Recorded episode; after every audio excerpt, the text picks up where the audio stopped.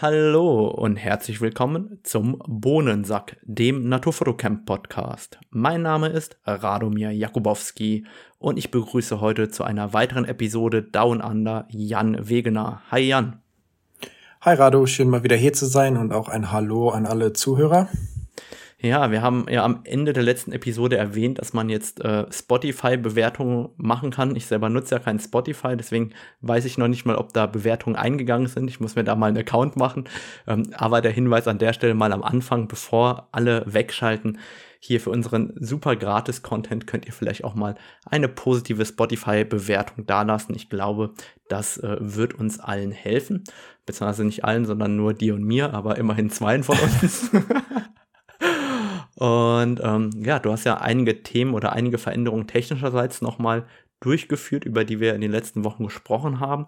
Vor allem über das Thema Backup-Strategie. Da hast du ja äh, die Herausforderung gehabt, dass das NAS nur funktioniert, wenn man es irgendwo hinstellen kann und man nicht permanent unterwegs ist und du hast jetzt umgestellt auf ein DAS-System. Vielleicht willst du uns da kurz mitnehmen, dass wir auf Stand sind, äh, wie das mit dem DAS-System ist und vor allem, warum jetzt ein DAS-System und kein NAS-System und auch vielleicht noch, was der Unterschied zwischen DAS und NAS ist, weil äh, das ist nur ein Buchstabe anders. Also das NAS-System ist nicht nass, können wir erstmal feststellen. Aber das eigentliche ist ja, dass ein NAS-System, die Idee ist, also Network Attached Storage. Das heißt, die Idee ist, dass man es halt mit seinem Internetmodem verbindet und dann können halt alle Computer in dem Netzwerk direkt darauf zugreifen. Und die beste Verbindung dahin kriegt man halt, wenn man den Computer direkt mit so einem Ethernet-Kabel mit dem Modem verbindet. Und in den meisten Fällen kriegst du halt so 120 Megabyte pro Sekunde alt Transfer Speed. Was für mich ganz gut war, weil ich habe halt ein paar Laptops, mein Computer und da war das immer ganz angenehm, weil du kannst halt auch über Wi-Fi darauf zugreifen, dass ich halt einfach mein MacBook zum Beispiel anmachen konnte und dann konnte ich auf die gleichen Daten zugreifen wie mein PC zum Beispiel. Das heißt, es war immer sehr schön, Sachen hin und her zu schieben. Aber wie du jetzt meintest, bin ich ja umgezogen und da hat sich jetzt das NAS-System als ein großes Problem herausgestellt, weil ich nicht immer Zugang zu einem Internetmodem habe, um das einzustöpseln, beziehungsweise bei meinen Freunden, wo wir jetzt im Moment wohnen, da ist halt die Entfernung zu groß zu dem Internetmodem, wo das steht. Und da ist die Wi-Fi-Verbindung relativ schlecht. Es geht so für Internet, aber ich habe halt es noch nicht richtig geschafft, hier das Nestsystem mal anzuschließen und ich kann es dann eigentlich auch da nicht stehen lassen, weil da auch die Kinder ab und zu mal vorbeirennen und so. Das heißt, jetzt noch eine Frage.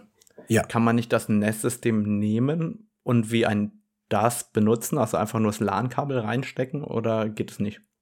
Das geht nicht. Also das muss über andere Dinge laufen. Das hatte ich auch gehofft, aber das geht nicht so einfach, dass man das einfach einstöpseln kann, weil wirklich die Idee ist, dass es halt sich mit dem Netzwerk verbindet und dann da alles macht.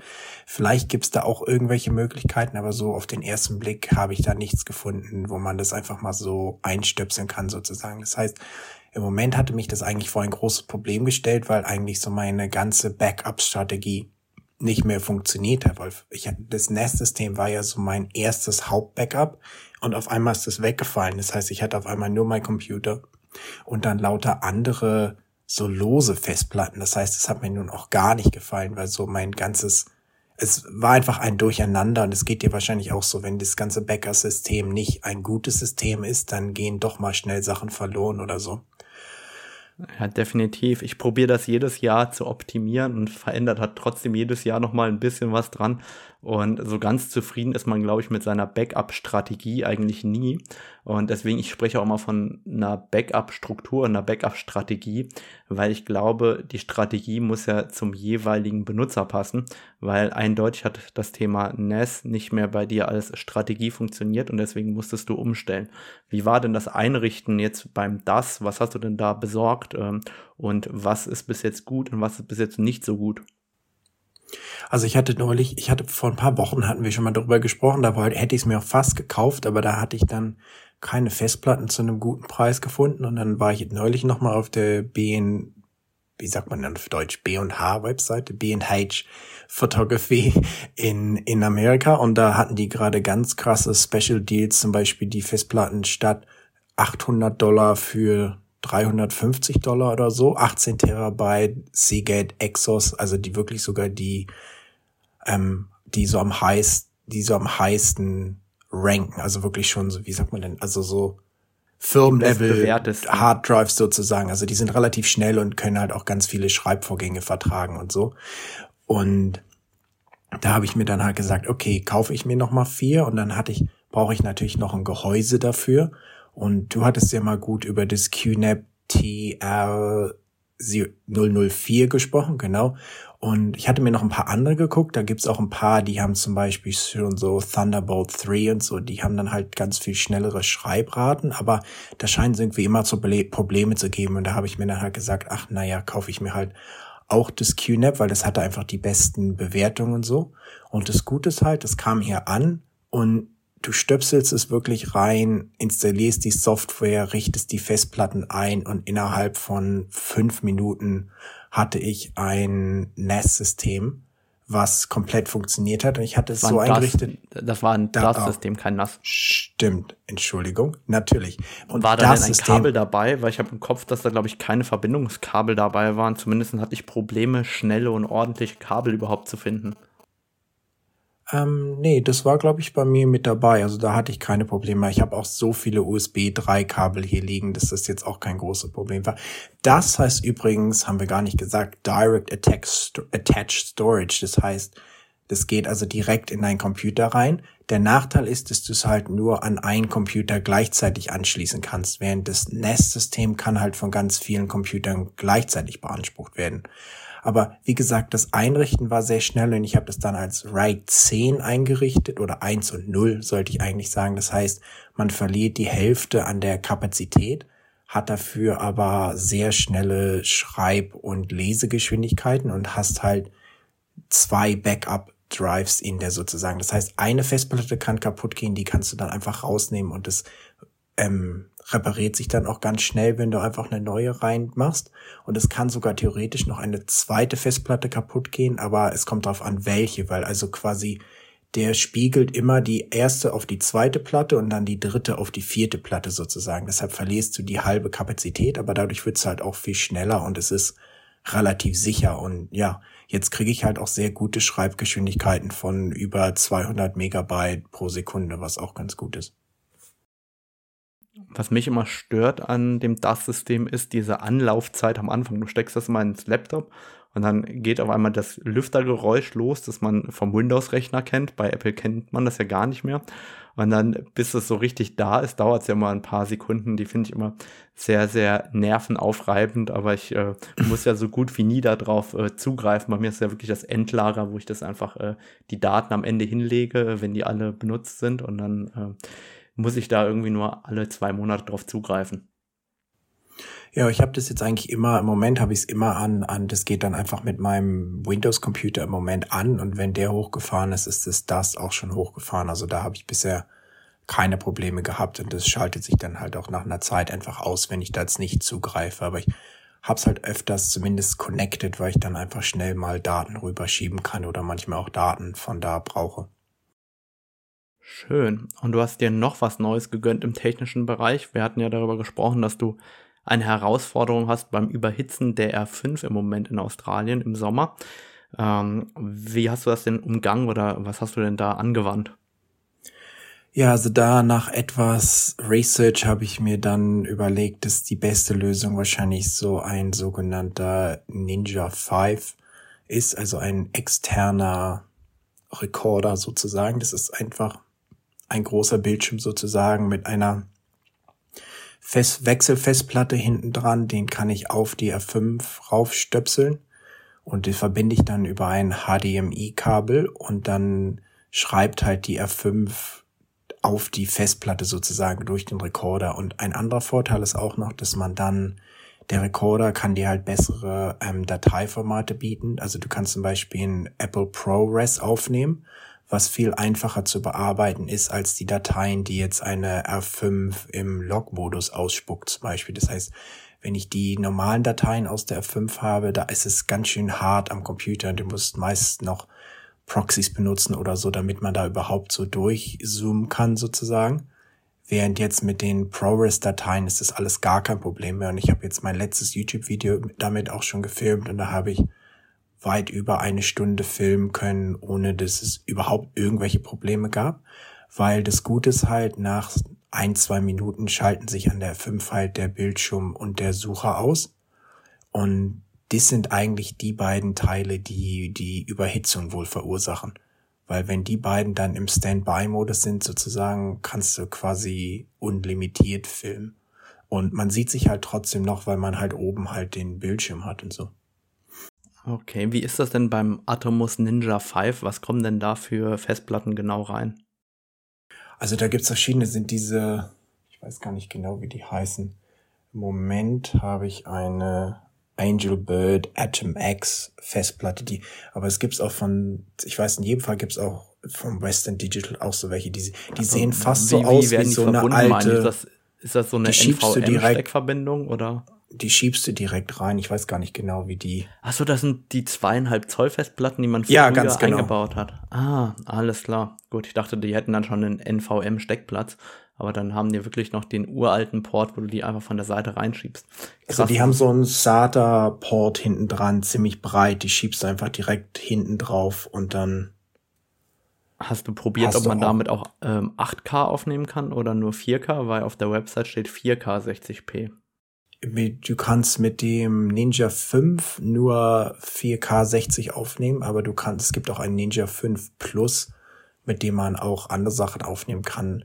Habe ich mir jetzt in dem Fall aber nicht gekauft, weil der nochmal anderthalb Mal so teuer war oder so und ich das jetzt auch nicht wirklich vorhatte, jetzt ganz viel in 8K oder so zu filmen. Da dachte ich, für jetzt reicht mir erstmal die andere Variante sozusagen. Ja, du, du hast recht. Ich, ich habe auch gerade mal parallel geschaut. Bei uns ist der doppelt so teuer. Der Ninja 5 kostet irgendwie äh, 600 Euro und der Ninja 5 Plus 1169. Also, ähm, okay, ich, ich verstehe, warum du den günstigeren genommen hast. Ja, da war halt für mich nicht wirklich ein, ich hätte gerne den anderen gehabt, einfach damit man nicht in der Zukunft vielleicht nochmal einkaufen muss. Aber im Moment habe ich so gesagt, halt doppelt so teuer und ich habe eigentlich nichts davon. Macht jetzt auch nicht so viel Sinn.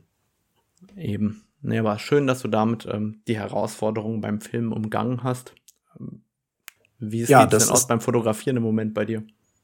Mit dem Fotografieren sieht jetzt eher mau aus, deshalb habe ich auch erstmal so dann halt eher an den technischen Sachen rumgespielt, weil hier ist jetzt halt so, Februar ist so wirklich Mitte des Sommers irgendwie so, sage ich mal, so mit Juli in Deutschland vielleicht vergleichbar. Das heißt, die ganzen Vögel und so sind jetzt sehr zerfleddert unterwegs, sage ich mal, weil die halt alle in der Mauser sind und es ist sehr warm und kein keiner der Vögel macht irgendwas sozusagen. Das heißt, es ist jetzt nicht gerade so eine super Zeit, um rauszugehen, um zu fotografieren. Das heißt, ich habe mich jetzt mehr auf Sachen hier im Studio konzentriert sozusagen. Aber ich hatte gesehen, dass du jetzt doch ab und zu mal wieder rausgehst und auch tolle Dinge im Wald findest.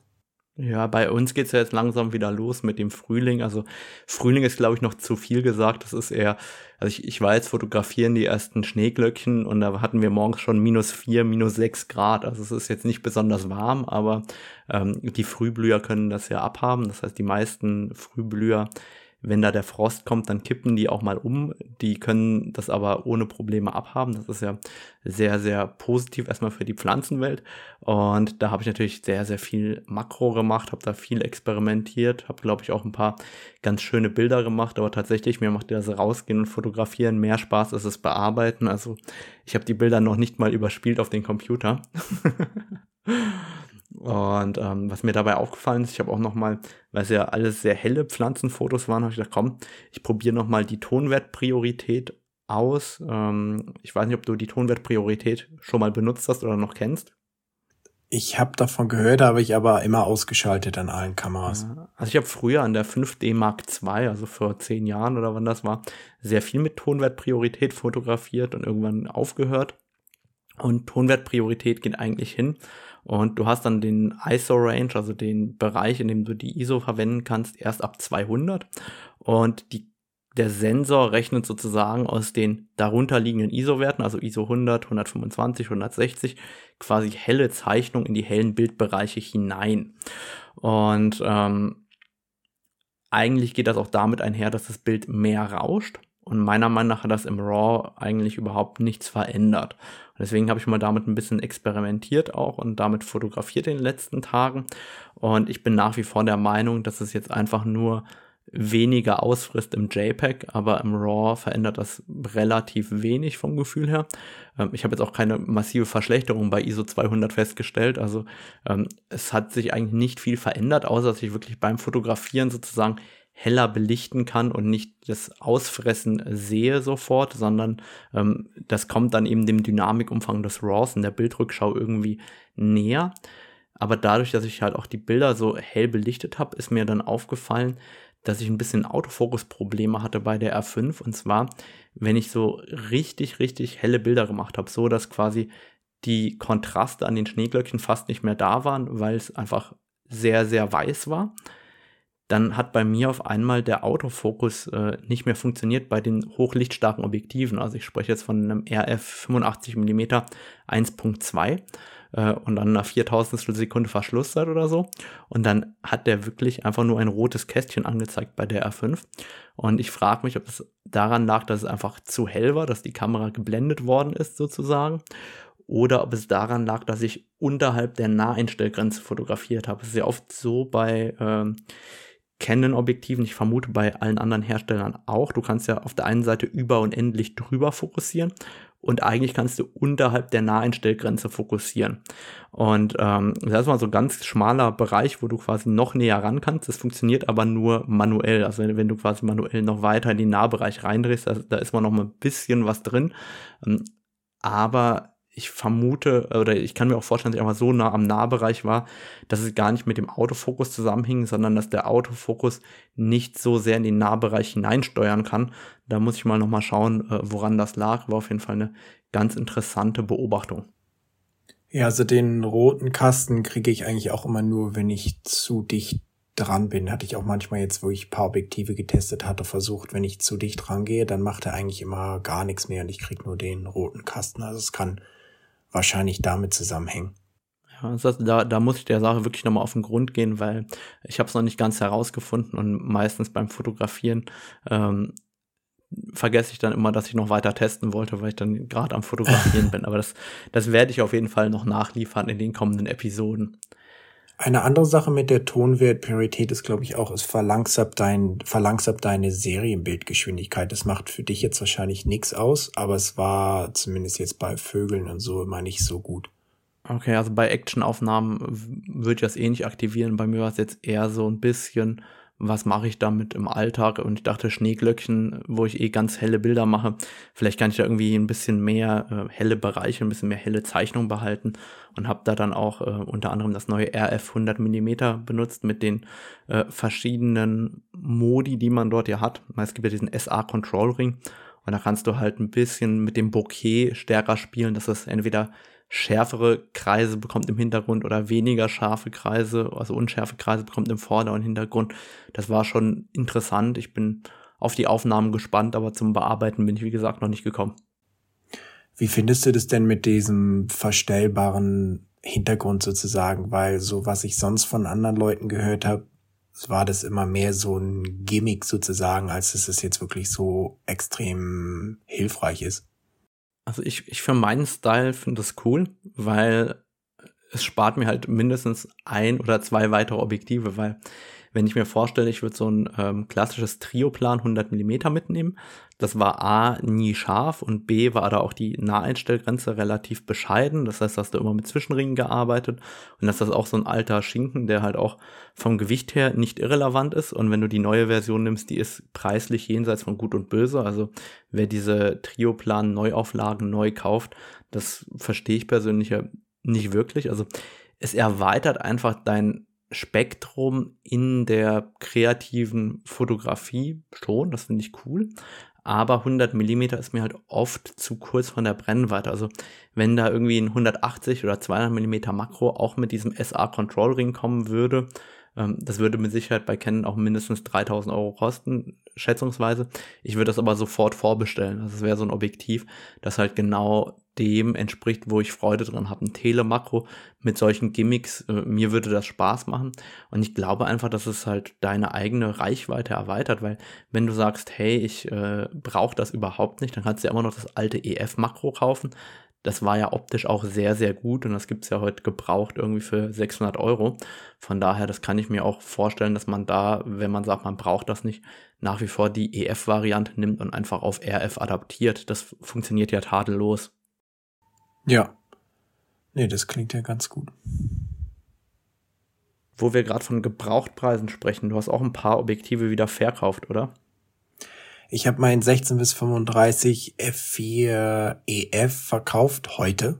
Ich habe auch einen Konverter verkauft und ich versuche noch meinen 24 bis 70 F4 EF zu verkaufen, aber da hat sich noch gar keiner für interessiert. Die Linse hat auch komischerweise ganz schön viel Staub gefressen über die letzten Jahre sozusagen. Das heißt, die wird etwas schwieriger zu verkaufen sein. Und ich sag mal, bei mir ist insgesamt halt immer das Problem, ich benutze halt mein Fotoequipment auch sehr viel. Das heißt, mit dem 16 bis 35 habe ich über 500.000 Hausbilder gemacht. Und dementsprechend war es halt auch nicht mehr in der perfekten Kondition sozusagen. Und das Problem, was ich eigentlich hatte, ist, die Linse ist ja doch ganz schön viel teurer geworden, seitdem ich die gekauft hatte. Ich hatte, glaube ich, damals 1200 Dollar bezahlt. Die kostet jetzt 1900 Dollar hier.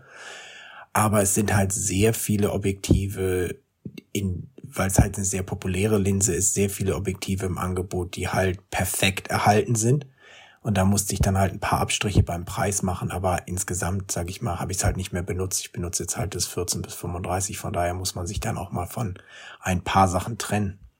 Ich glaube, Objektive, die so viel am Markt vertreten sind wie ein 16 bis 35 oder 70 bis 200, da findet man auch immer einen Käufer, weil das einfach so Butter- und Brotobjektive sind. Da ist das Angebot sehr groß, aber die Nachfrage ist auch sehr groß. Ich glaube, bei ganz speziellen Sachen ist der Gebrauchtmarkt schwieriger, wobei es hängt auch davon ab, glaube ich, wie speziell die Sache ist. Wenn du, ich kann mich erinnern, ich hatte damals eine 7D umgebaut auf eine reine Infrarotkamera und ich habe mir damals gesagt, boah, ey, das kauft dir nie wieder einer ab, das wirst du für immer behalten. Und dann wollte ich das Ding irgendwann nicht mehr haben und habe es verkauft. Und ich hatte am gleichen Tag fünf Käufer, die gerne eine Infrarotkamera gehabt hätten und war total baff. Anscheinend ähm, traut sich keiner, seine Kamera auf Infrarot umbauen zu lassen. Ja, weil sie denken, die geht kaputt oder äh, weiß ich nicht. Aber es ist natürlich interessant, dass da doch so viele interessiert sind. Also da, da war ich wirklich komplett äh, baff. Aber wo wir eigentlich beim Thema gebraucht sind, ähm, da habe ich noch ein Thema hier auf der Liste stehen, das ich eigentlich eher nach dem anderen Thema besprechen wollte, aber können wir da eigentlich hinkommen. Und zwar Reparaturkosten und Kameraversicherung. Hintergrund war, ich hatte vor einigen Tagen, Wochen mal einen äh, Post gesehen in irgendeiner Facebook-Gruppe und da hatte jemand äh, den Kostenvoranschlag von seinem Objektiv reingestellt. Das waren 70-200, wenn ich es richtig im Kopf habe. Und ähm, da war, war diese Scheibe vom Fokusbegrenzer kaputt. Und der Kostenvoranschlag war fast 1000 Euro. Und dann hat er irgendwie geschrieben, dass es so eine Frechheit ist, dass das jetzt so teuer in der Reparatur ist.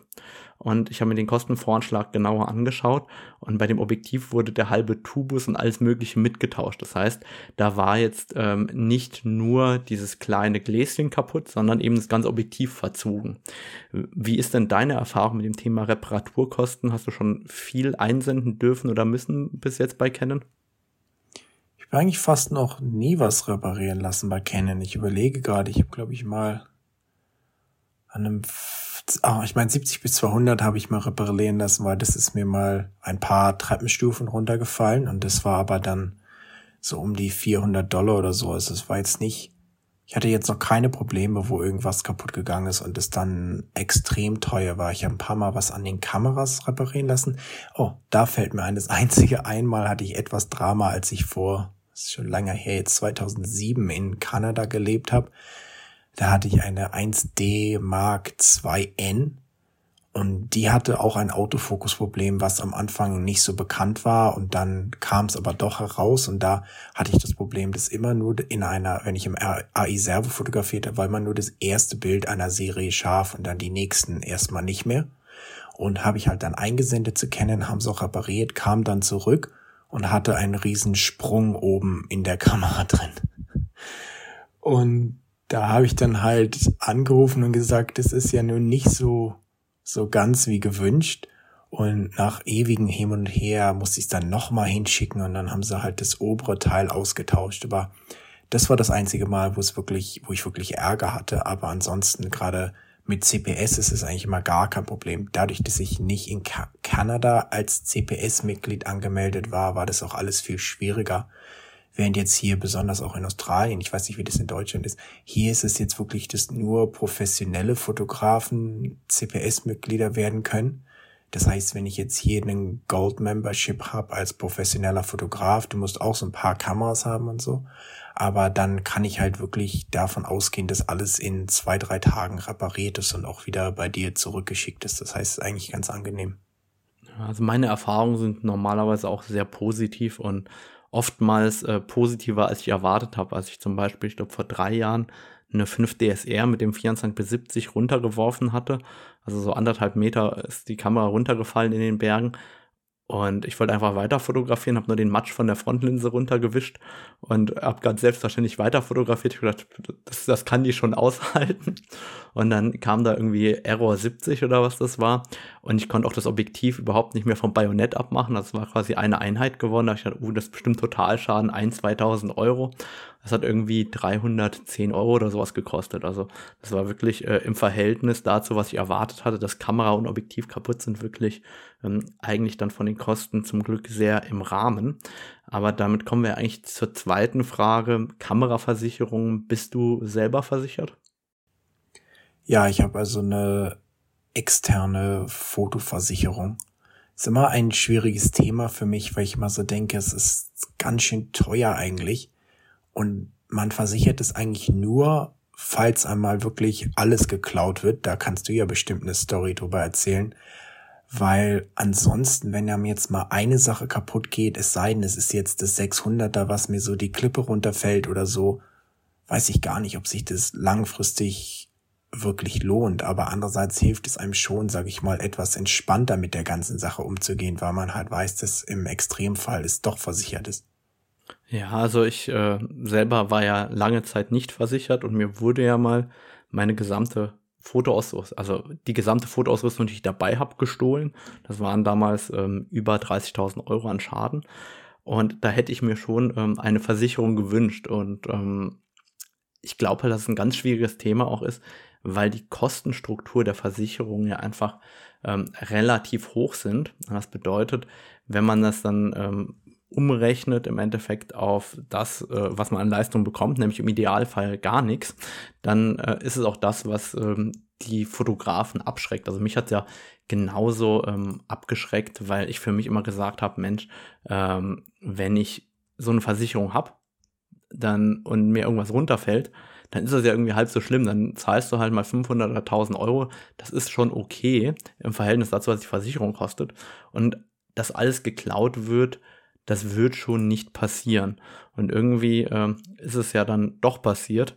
Und seitdem muss ich sagen, äh, bin ich froh, dass ich eine Versicherung habe. Ähm, habe sie aber auch nur ein einziges Mal benutzt und da ist sie auch, äh, oder da hat sie auch gut funktioniert.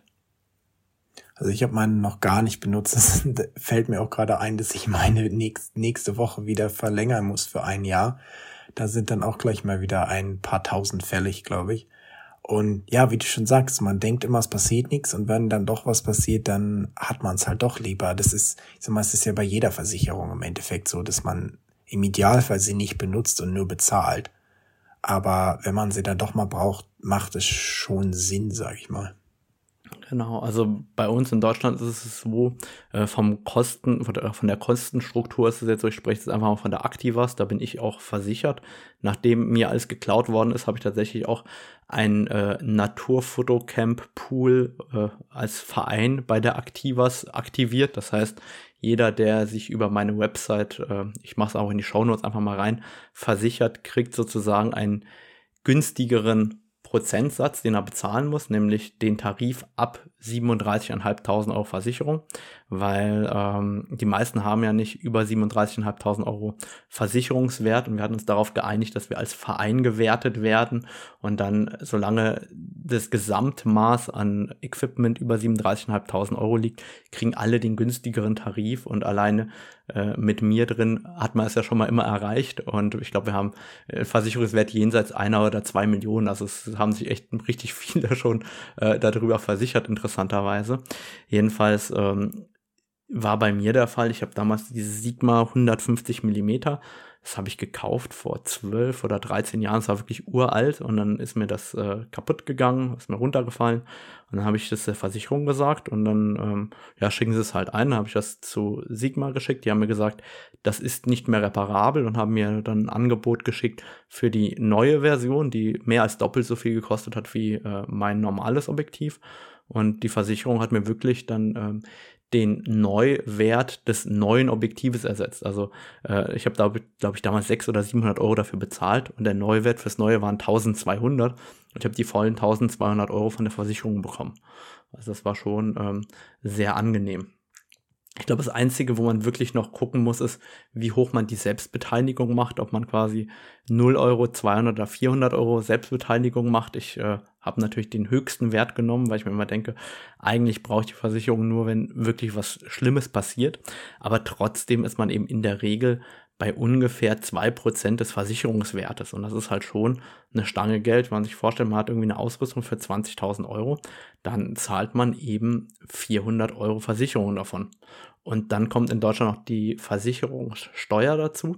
Ähm, ganz wichtig, die Versicherungssteuer ist keine Umsatzsteuer, beträgt aber zufälligerweise auch 19 Prozent. Und äh, das heißt, die kommen dann noch on top. Das heißt, zu den 400 Euro kommen nochmal 19 Prozent.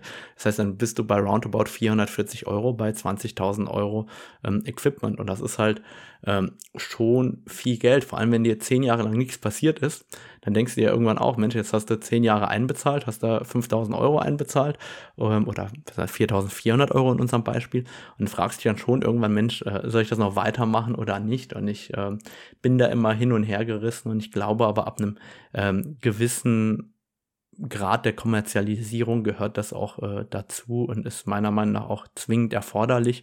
Interessant ist auch, ähm, dass man bei der Activas zusätzliche Gegenstände, die mobil sind, versichern kann. Also tatsächlich, ich habe zum Beispiel mein, ich habe einen ISO-Monitor, den ich mitnehme zu meinen Workshops und ich habe dann einen meiner Monitore tatsächlich mobil versichert. Also wenn der aus dem Auto geklaut wird, wäre der sozusagen mitversichert. Ähm, ich glaube, man könnte über die Masche auch sein Handy mitversichern. Zumindest habe ich ja sogar mein iPhone extra gekauft, um dann auch zu fotografieren. Und ähm, da könnte man auch sowas vermutlich mit reinpacken, ähm, einfach äh, vor dem Hintergrund, dass es ganz praktisch ist, sowas eben ähm, mit zu versichern. Ja, in dem Fall, das geht bei mir auch. Also ich kann quasi alles versichern eigentlich, was ich möchte. Laptops, Computer, Bildschirme, Handys. Und das andere ist halt auch gerade, wo du sagst, wenn man das etwas kommerzieller betreibt, ist ja auch immer noch die Frage, man jetzt, gerade wenn man das als auch als Firma oder so macht, brauchst du ja wahrscheinlich auch noch eine Haftpflichtversicherung und all so eine Dinge. Das heißt, es wird dann schon immer ganz schön teuer, aber es ist einfach auch was, was man halt einfach braucht. Und ich glaube, du hast auch noch einen ganz anderen interessanten Punkt gesagt, wo man, glaube ich, darauf achten muss bei einigen Versicherungen. Also ich kann bei meiner zum Beispiel, kann ich einfach den Versicherungswert festlegen das heißt, da kann ich einfach sagen, das Objektiv, selbst wenn es ein älteres Objektiv ist, kann ich das für den Neupreis versichern sozusagen. Aber da muss man, glaube ich, aufpassen, dass es nicht so ist wie bei vielen Autoversicherungen sozusagen, dass man sein neues Auto versichert und nach ein paar Jahren zahlen die einem dann nur noch viel weniger aus sozusagen. Gerade bei Kameraversicherung, denke ich, ist es ganz wichtig, dass man guckt, dass man halt dann wirklich den Wiederbeschaffungswert bekommt und nicht so den Gebrauchtwert. Ja, also das ist natürlich ein riesiges Thema und ähm, da gibt es ja verschiedene Modelle. Es gibt einmal die Modelle, wo du konkret wirklich einträgst, okay, die und die Objektive mit den und den Seriennummern und einem Wert und daraus errechnet sich die Prämie. Oder du gehst hin und machst eine Pauschalversicherung. Das mache ich.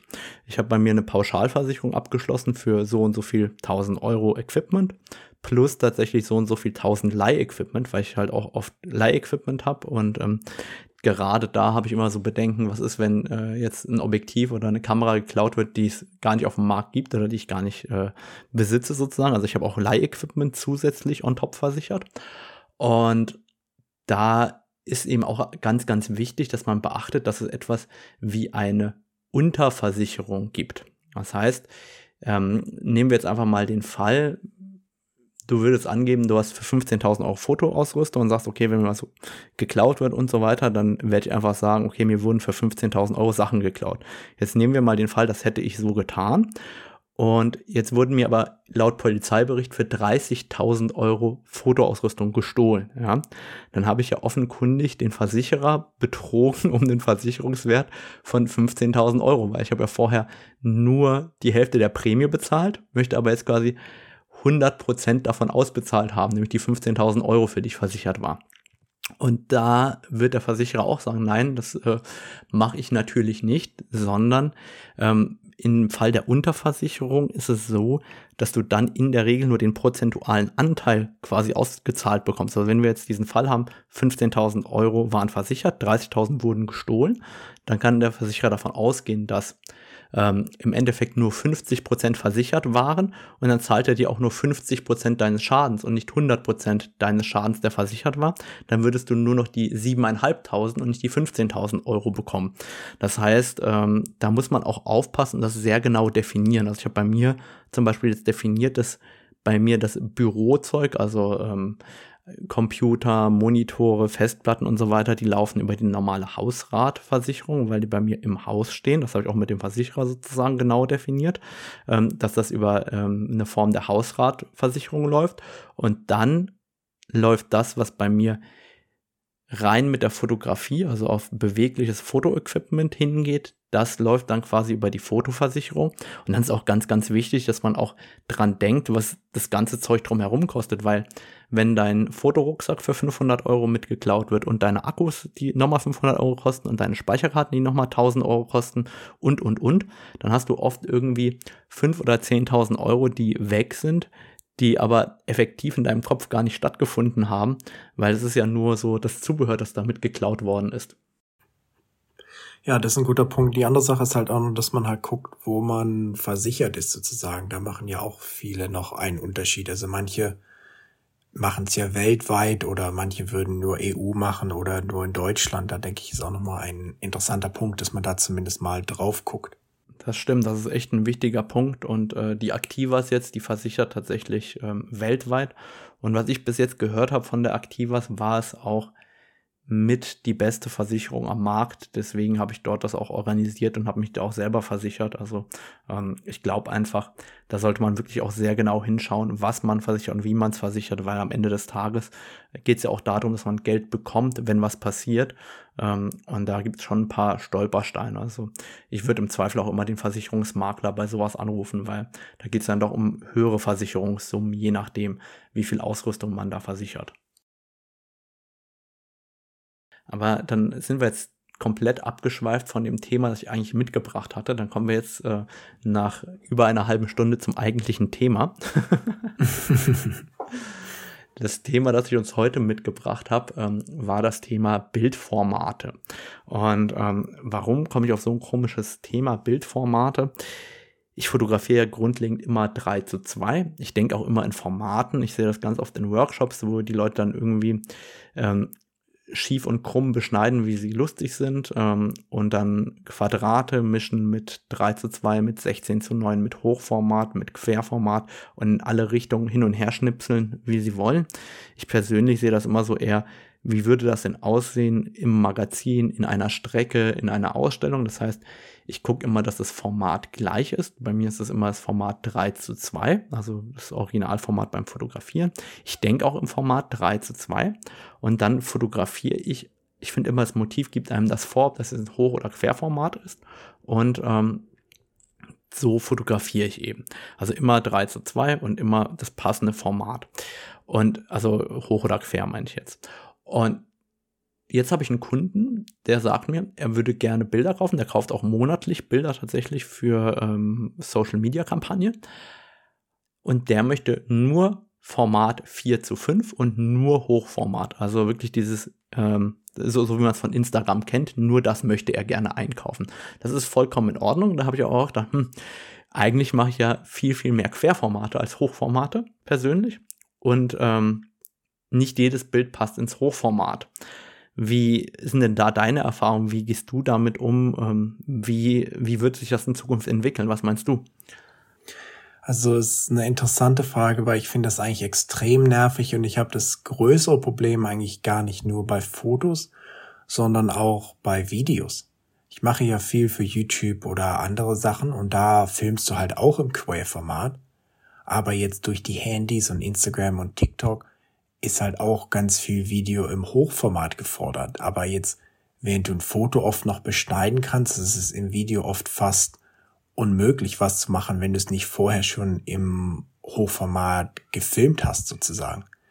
Das heißt, es stellt mich da oft vor sehr große Probleme, wo ich mich oft schon entscheiden muss, will ich jetzt was für TikTok oder Instagram machen, also Reels, oder will ich jetzt was für YouTube oder Fernsehsendungen und so machen. Und das gleiche Problem hast du bei Fotos, aber bei Fotos hast du noch den Vorteil, dass du ab und zu doch mal noch croppen kannst sozusagen. Das heißt, du bist nicht ganz so gefangen in dem Format. Und ich handhabe es eigentlich so, dass ich natürlich auch 3 zu 2 fotografiere und je nachdem, was ich dann mit den Bildern mache, verändere ich halt das Format. Da croppe ich die halt mal 4 zu 5 für Instagram oder quer.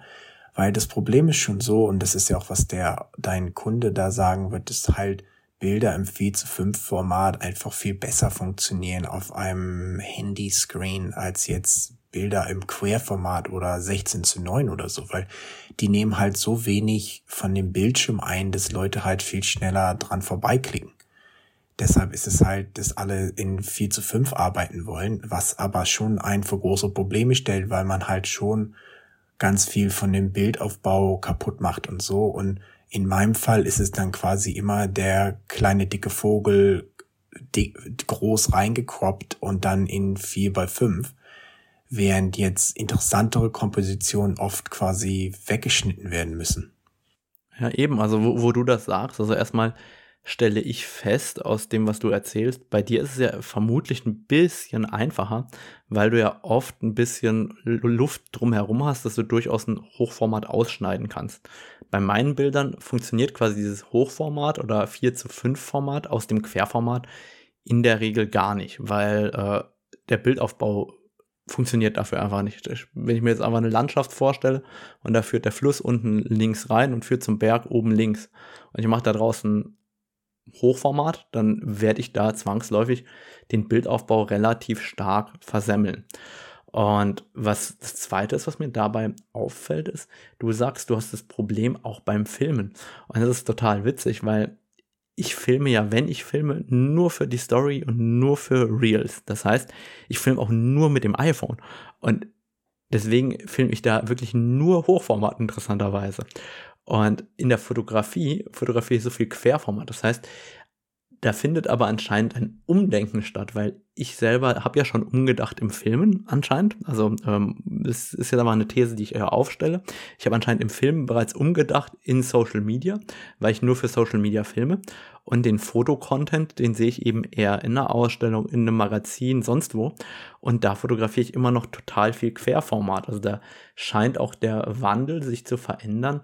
Und da sollte man sich auch darüber Gedanken machen, was ist denn überhaupt das Ausgabemedium für meine Fotografie und für meine Bilder?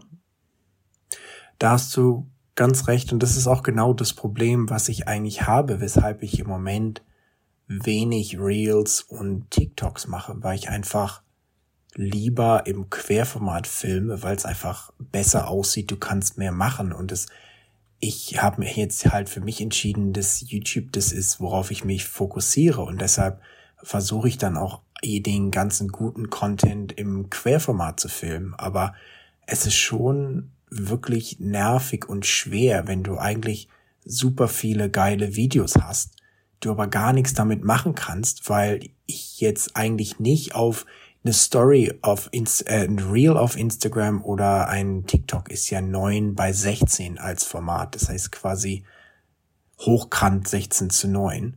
Und es ist schon extrem schmal, sage ich mal. Das heißt, wenn du jetzt irgendwie normal was filmst, selbst wenn du dich jetzt selbst mal im Wald mit einem Tele filmst, das passt auch schon nicht mehr rein, es sei denn, du bist so wirklich 30 Meter von der Kamera weg sozusagen. Das heißt, es stellt mich schon täglich eigentlich vor große Probleme. Und mit meiner Fotografie konnte ich mich da halt gut anpassen, aber bei Video habe ich halt gar keine Lösung gefunden. Da heißt, ich muss mich wirklich entscheiden, ist jetzt YouTube das, worauf ich mich fokussiere, oder möchte ich halt lieber Instagram und TikTok machen? Oder du schnallst oben auf den Atomos Ninja 5 und irgendwie klippst dann eine Handyhalterung dran und hängst da noch im Hochformat dein iPhone drauf und filmst quasi auch noch mit dem iPhone für Social Media. Das stimmt, das könnte sogar klappen, aber andererseits ist es natürlich auch wieder so, ob die, weißt du ja selber, hast du ja gerade auch gesagt, mit der Bildkomposition oder der Videokomposition, ob du jetzt im Hochformat filmst oder im Querformat filmst, macht ja doch oft einen großen Unterschied. Zum Beispiel, wenn, selbst wenn ich mich jetzt nur selbst filme, wie ich an einem Fluss entlang laufe zum Beispiel, da laufe ich auch ganz anders durchs Bild, wenn ich jetzt im Hochformat bin, weil ich quasi gar nicht von links nach rechts laufen kann, sondern ich kann eigentlich immer nur auf die Kamera zu oder weglaufen. Während was ja gerade oft was Interessantes ausmacht in der Bildkomposition ist ja, wie du sagst, du hast halt den Fluss von unten links nach oben rechts durchs Bild gehen oder so und läufst dann halt selber noch durch das schöne Bild und es geht halt gar nicht. Also ich muss schon sagen, diese ganze Hochformaterei gefällt mir eigentlich gar nicht. Aber es ist halt was, wo wir uns halt gezwungenermaßen anpassen wollen oder müssen, wenn wir in der Social Media Welt mitspielen wollen, weil halt viele andere Leute bereit sind, das zu machen. Oder wie du sagst, wenn du jetzt zum Beispiel kein YouTube machst oder irgendwas für Fernsehserien aufnimmst oder so, dann ist es halt egal. Dann kannst du einfach alles im Hochformat aufnehmen und es war für dich nicht mal ein Problem. Das ist ja auch interessant. Das, das größte Problem für mich war überhaupt kein Problem für dich, während das, was für mich nicht so ein Problem ist, ist ein Riesenproblem für dich in der Fotografie. Ja, das ist schon total spannend. Und ähm, erstmal werde ich ein Wort von dir übernehmen für unseren Podcast-Titel äh, oder für den Episodentitel besser, nämlich Hochformaterei, finde ich ein sehr schönes Wort. Und ähm, was mir halt aufgefallen ist, ich habe mir gesagt, okay, komm, jetzt, äh, wo ich die Schneeglöckchen fotografiere, ich fotografiere nur Hochformat. Ich habe gedacht, komm, Rado, bau dir eine Aufgabe. Dieses Jahr fotografierst du nur Hochformat. Also bis jetzt bin ich da ziemlich dran gescheitert, weil mir die Komposition im Hochformat meistens gar nicht gefallen hat. Und im Querformat fand ich sie viel besser. Das heißt, ich habe sowohl Hoch- als auch Querformat relativ viel fotografiert. Ähm, aber irgendwie kann ich mich nicht so richtig damit anfreunden. Aber auf der anderen Seite stelle ich immer wieder fest, dass ich total wenig Bilder habe, die irgendwie als ähm, iPhone-Hintergrundbild funktionieren, eben weil ich so wenig äh, Hochformat bis dato fotografiere. Also es ist schon ein sehr interessantes Dilemma, in das der klassische Fotograf da reinläuft. Und ähm, ich habe ja mal ein Interview hier geführt ähm, im Bohnensack mit Fabio Antenore.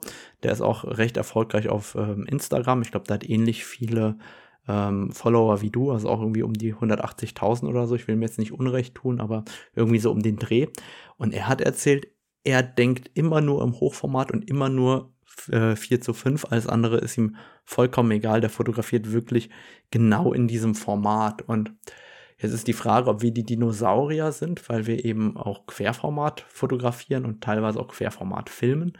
Oder ähm, was ist eigentlich das Ausgabemedium? Weil anscheinend ist da ja doch ähm, sehr, sehr unterschiedlich oder äh, muss man diese Medien ja sehr, sehr unterschiedlich bespielen. Weil schon auf dem iPad funktioniert ja Querformat sehr, sehr gut. Und ähm, auf dem iPhone oder auf dem Mobile Phone ist ja sozusagen nur Hochformat-Content noch gefragt. Ich denke, wie gesagt, es kommt halt einfach darauf an, wo du selbst dich siehst. Ich habe jetzt für mich die Entscheidung getroffen, dass YouTube das ist, was ich am allermeisten verfolgen will, weil es mich einfach am weitesten bringt und weil ich mich dort auch am besten direkt mit den Leuten vernetzen kann und auch das Gefühl habe, dass die Leute halt wirklich was lernen könnte, sich den Leuten was zeigen kann und die Leute das auch wirklich gut finden und da auch wirklich was draus lernen können. Während für mich halt halt Instagram ist gut so als, sagen wir mal, wie sagt man auf Deutsch? Na egal, also ist gut quasi so Street Credit zu haben, sozusagen. Viele Followers finden halt alle Leute geil, aber ist das Trans, also das setzt sich jetzt nicht direkt in jetzt Umsätze um oder ich habe nicht das Gefühl, dass ich da jetzt so mega mit den Leuten connecten kann, wie ich das zum Beispiel auf YouTube machen kann. Das heißt, für mich habe ich halt die Entscheidung getroffen, wenn ich jetzt filme, filme ich halt immer im Querformat und nehme dann halt hin, dass ich dann halt auf YouTube und TikTok keine Reels mehr machen kann und dann viel langsamer jetzt nur noch halt wachse, weil für mich der Augenmerk jetzt halt auf was anderes gewandert ist. Und mit dem Fotografieren fotografiere ich halt so, wie ich will, weil ich will einfach schöne Fotos machen. Und wenn ich jetzt so meine Bilder angucke, Hochformat ist vielleicht so 10 bis 20 Prozent meiner Bilder. Aber auch wiederum dadurch, dass ich meistens YouTube mache, ist es halt auch gut, dass es wieder im Querformat ist. Aber wenn man jetzt alles machen will, musst du halt entweder total viele verschiedene Dinge machen oder irgendwo einen Kompromiss finden. Ja, also ich, ich glaube oder ich, ich stelle mir das halt auch für mich so schwer vor. Also ich weiß, es gibt viele Fotografen, die auch hinterher beschneiden, in die eine und in die andere Richtung das Format hinterher festlegen. Aber bei mir ist es immer so schon beim Fotografieren, wenn ich jetzt äh, einen Steinbock sehe und da liegt nebendran ein Stein, der schön ist und dann denke ich mir so direkt, ah ja, guck mal da, äh, Steinbock oben links, da führt jetzt die Linie aus dem Stein hin zu dem und mache direkt ein Querformat so, wie ich mir es vorstellen würde. Und ich sehe quasi das Format schon beim Fotografieren. Und jetzt zu sagen, ich fotografiere aber anders wegen dem Medium, in dem es ausgegeben wird, da tue ich mir wirklich super schwer. Und ähm, ich glaube, ich werde das auch so ein bisschen als Challenge nehmen, mal mehr Hochformat zu fotografieren, einfach um zu sehen, vielleicht funktioniert oder taugt mir das Medium Hochformat nach ein paar Wochen oder Monaten viel, viel mehr. Aber ich habe halt trotzdem diese Herausforderung, wie gehe ich halt in der Fotografie im Alltag damit um? Und das ist, glaube ich, eine, ein Thema, vor dem ja ganz, ganz viele stehen, weil du sagst, Street, äh, Street Credibility auf Instagram ist zwar toll, ähm, aber was machen dann diejenigen, die Fotografie als reines Hobby betreiben? Weil ich glaube halt, dass die ja sehr gerne viele Likes bekommen, vielleicht ist das sogar wichtiger äh, wie alles andere, dass man äh, ein bisschen Anerkennung für seine Fotografie bekommt, weil gerade diejenigen, die nicht professionell äh, davon leben und wo das Feedback auch eben monetär auf dem Konto landet, bei denen ist ja doch immer die Frage, okay, warum fotografiere ich, wie viele Likes bekomme ich? Und äh, wie setzt sich das um auf Social Media. Und für die, äh, muss man sagen, ist dann vielleicht so auch Hochformat das bessere Format an der Stelle. Ja und nein, ich sag mal so, ich würde jetzt nicht bewusst ein schlechteres Bild machen, damit ich es auf Instagram zwängen kann. Aber ich denke, es kann nicht schaden, wenn man ab und zu mal denkt, ach, das könnte auch im Hochformat gut aussehen. Ist ja auch das gleiche mit Magazincovern zum Beispiel. Das Problem hatte man ja auch schon früher, dass die meisten Cover oder Magazine immer hochformatig was wollen, aber man oft halt querformatig fotografiert. Und ich sag mal, es gibt ja auch verschiedene Möglichkeiten. Das ist auch wieder eine Sache, wo ich halt auch die 45 Megapixel der R5 sehr gut finde, weil es halt einem doch erlaubt, etwas sage ich mal, lockerer zu fotografieren. Ist jetzt bei Tieren, wie du sagst, deutlich einfacher und dann kann ich da halt auch etwas mehr reinkroppen. Und die andere Sache aber zum Beispiel, was ich jetzt auch halt viele Leute hab machen sehen, kannst du auch mal zu probieren. Zum Beispiel, du kannst ja so ein, ich glaube, das heißt, weiß nicht, wie das auf Deutsch heißt, auf Englisch heißt das, glaube ich, Carousel, wo du halt so zwei oder drei Bilder machen kannst und dann so nach rechts swipen kannst. Und da kannst du ja zum Beispiel auch zwei Bilder im 4 zu 5 Modus machen, also quasi dein Landschaftsbild in der Mitte durchschneiden. Und dann ein, zwei habe ich viele Leute gesehen, die das jetzt machen. Die machen quasi eins die erste Hälfte, zwei die zweite Hälfte. Und dann haben sie zum Beispiel als drittes Bild nochmal das ganze Bild zum Beispiel mit ihrem Namen drunter und einem weißen Rahmen oder so, damit es dann halt auch in dieses 4x5 Format passt zum Beispiel, aber ist dann ein bisschen breiter zum Beispiel. Das heißt, das habe ich auch gesehen, fand ich ganz interessant. Das heißt, man kann da auch, es gibt auch Mittel und Wege, um das irgendwie so hinzubiegen sozusagen, aber es ist schon ein sehr interessantes Thema, weil, ja, wie gesagt, ich, ich schlage mich damit auch jeden Tag rum und ich habe nicht wirklich eine gute Lösung bisher finden können. Ja, ich glaube tatsächlich, das, was du sagst mit dem Karussell, ich finde die Idee auch schön aber mir war das immer viel zu aufwendig, muss ich ehrlich sagen. Ich, äh, ich darf das, glaube ich, gar nicht sagen, aber ich rotze meinen Instagram-Account eigentlich nur dahin. Also ich äh, investiere am Tag irgendwie fünf Minuten in Instagram. Ähm, und zwar, indem ich irgendwelche Hashtags da reinkopiere und ein Bild reinwerf. Äh, viel mehr mache ich da eigentlich gar nicht. Ähm, was sich mehr Zeit in Anspruch nimmt, ist mit äh, der Community auch zu interagieren. Also wenn da Fragen reinkommen und Kommentare, man kriegt auch mal eine Antwort von mir. Das ist mir wichtig. Und dass ich mir abends mal, wenn ich ein bisschen Zeit habe, auch mal ein paar Insta-Stories von anderen angucke, das mache ich tatsächlich, aber eigentlich ähm, interagiere ich auf Instagram extrem wenig. Also ich gucke immer nur, dass ich äh, Nachrichten beantworte und so weiter, aber mir ist es gar nicht ähm, so, dass ich, es gibt ja viele Fotografen, die dann schauen, okay, wie sieht der Stream aus? Wie sieht der in fünf Tagen aus, wenn die und die Bilder kommen? Wie sieht dann das Layout aus? Was weiß ich, dass die Farben sich dann verändern oder dass die Formsprache von einem Bild ins andere übergeht oder was es da alles gibt. Und ähm, vom Gefühl her bin ich wirklich so derjenige, der so richtig schlecht auf Instagram unterwegs ist. Wenn ich, äh, wenn ich mich selber bewerten würde, würde ich sagen, ist eine äh, irgendwie so nach Schulnoten eine 4, gerade so ausreichend. Ähm, Mühe hat er sich zwar nicht gegeben, aber immerhin war er immer anwesend, irgendwie so. Ich sag mal, so geht's mir inzwischen auch ähnlich mit Instagram, weil, wie gesagt, ich habe halt, stecke eigentlich alle meine Energie in YouTube und beantworte da auch die ganzen Kommentare und so. Und auf Instagram poste ich eigentlich auch nur noch ab oder schon noch jeden Tag. Aber man muss auch dazu sagen, im Moment, ob du, es ist fast egal, ob du jetzt Bilder postest oder nicht, weil, weil man jetzt mehr Followers haben will sozusagen, weil wirklich der einzige Weg, um im Moment wirklich massiv auch noch an Followers zuzulegen, ist wirklich, wenn du die Reels machst und dann halt da ein paar hast und wenn du da mal eins durch den Algorithmus durchbringst sozusagen und es hat dann eins, zwei, drei, vier, zehn Millionen Views, dann kriegst du auch mal fünf oder zehntausend neue Followers in einer Woche. Ja, ich finde das auch interessant. Ich habe ja mal ein paar Reels jetzt gemacht in den letzten Tagen und die sehen zwar relativ viele Leute, aber ich habe nicht das Gefühl, dass ich dadurch irgendwie wachse, sondern im Vergleich wachse ich durch gute Bilder, die äh, einige tausend Likes haben, besser wie durch Reels aus irgendeinem Grund. Aber das ist jetzt nur meine Empfindung. Ich bin, ich gucke mir auch Statistiken viel zu sporadisch an, als dass ich das wirklich analysiert hätte. Es war einfach nur mein Gefühl. Es ist ja auch so, dass nicht jedes Reel dir automatisch mehr Followers bringt, sondern ich sag mal, eins in zehn oder zwanzig Reels kommt hoffentlich mal auf die Explore-Page und dann kann es auch mal gut abgehen. Ich habe zum Beispiel das ein Italiener, der hatte neulich 80.000 Followers, der hat jetzt 800.000 Followers in den letzten zwei Monaten bekommen, weil er einfach zwei, drei Reels hatte, die einfach durch die Gecke gegangen sind sozusagen.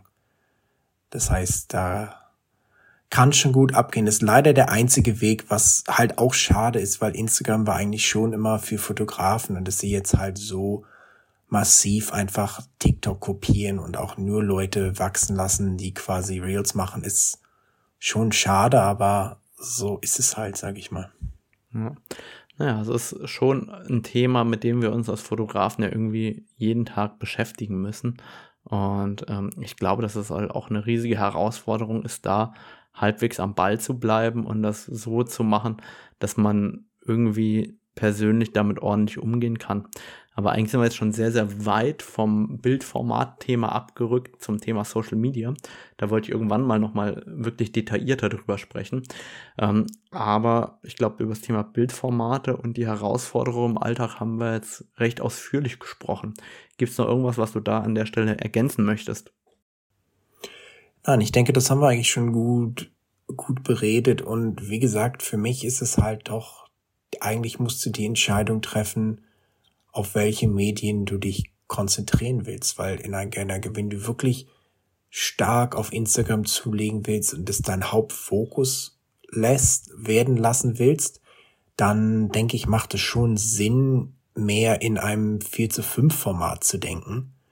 Aber wenn man jetzt sagt, ich fotografiere eigentlich für mich und ich möchte halt auch meine Bilder teilen und ich will jetzt aber nicht meine Komposition verändern nur für Instagram, dann ist das auch okay, aber dann muss man halt auch dann nicht beleidigt sein sozusagen, wenn man dann nicht so viele Likes kriegt. Und das, wie gesagt, auch wie viele Likes man kriegt oder so, hat auch gar nichts mit den Bildern zu tun in der Regel. Das ist einfach, wie der Algorithmus einen halt gerade an dem und dem Tag findet. Und der mag nun mal Bilder in 4 zu 5 besser als in 3 zu 2. Ja, das ist, glaube ich, auch ein ganz wichtiger Punkt, dass es nicht nur am Fotografen liegt, sondern eben auch daran, wie man an der Stelle bewertet wird. Und ich persönlich sehe tatsächlich meinen Blog persönlich als viel wichtiger als Social Media an, weil am Ende des Tages kommen darüber die meisten Kontakte zustande. Ich habe ja äh, im Jahr einige hunderttausend Leser im Blog und das ist einfach deswegen, weil wenn man da viel schreibt, habe ich ein gutes SEO-Ranking und wenn ich noch nicht SEO-Ranking habe, kommen die Leute so oder so zu mir. Und das ist jetzt rein aus ähm, fotografisch monetär, äh, monetärer Sicht viel, viel wichtiger, wie eine Plattform, auf der man ist. Aber man macht sich ja doch immer Gedanken darüber, weil wenn das jetzt Kunden auf einmal auch fordern, sozusagen dieses Format, dann äh, bekommt das natürlich auch eine gewisse Relevanz, weil wenn das äh, heute ein Kunde fordert, kann es ja sein, dass das äh, übermorgen schon zehn Kunden fordern. Und wenn das übermorgen zehn Kunden fordern, dann brauche ich schon mal ein Archiv von Bildern, die das Format haben. Ich sag mal so, es kann nie schaden, sich auf Dinge vorzubereiten oder sowas im Petto zu haben. Ich meine, es gibt ja noch ganz andere Dinge, die auf uns zukommen, können wir vielleicht auch irgendwann mal drüber reden. NFTs zum Beispiel, da arbeite ich auch gerade dran, haben wir die gleiche Problematik wieder weil einfach auf hochformatigen Handybildschirmen sehen halt querformatige Bilder nicht so gut aus. Und das ist einfach so und da muss man sich halt wirklich dann entscheiden, was man machen will im Endeffekt. Ja. Das ist echt eine schwierige Entscheidung. Wir werden sehen, was wir berichten nach diesem Jahr. Ich, ich werde da auf jeden Fall ein Resümee nochmal ziehen Richtung Ende des Jahres, wenn ich viel fotografiert habe und sagen kann, ob ich jetzt mehr Hoch- oder mehr Querformat fotografiert habe, weil das ist dann echt nochmal spannend dann zu sehen in der Galerie. Ich werde das einfach mal auswerten und probieren, dieses Jahr mehr Hochformat zu machen. Und ich denke, es ist ja auch ein guter Punkt. Man muss ja auch gar nicht sagen, ich fotografiere jetzt nur noch im Hochformat, aber man kann jetzt zum Beispiel sagen, Jetzt habe ich zehn gute Bilder im Querformat gemacht, jetzt nur als Beispiel. Jetzt mache ich halt noch drei im Hochformat, anstatt jetzt noch probieren, fünf andere Kompositionen im Querformat zu finden, zum Beispiel. Ja, also ich, ich wie gesagt, ich werde mal dran rumexperimentieren für mich und dann berichten, wie es mir dabei ging.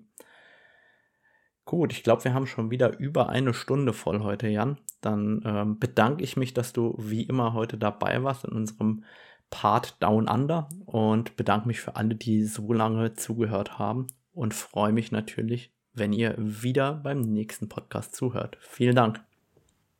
Ganz genau, vielen Dank fürs Zuhören und bis zum nächsten Mal.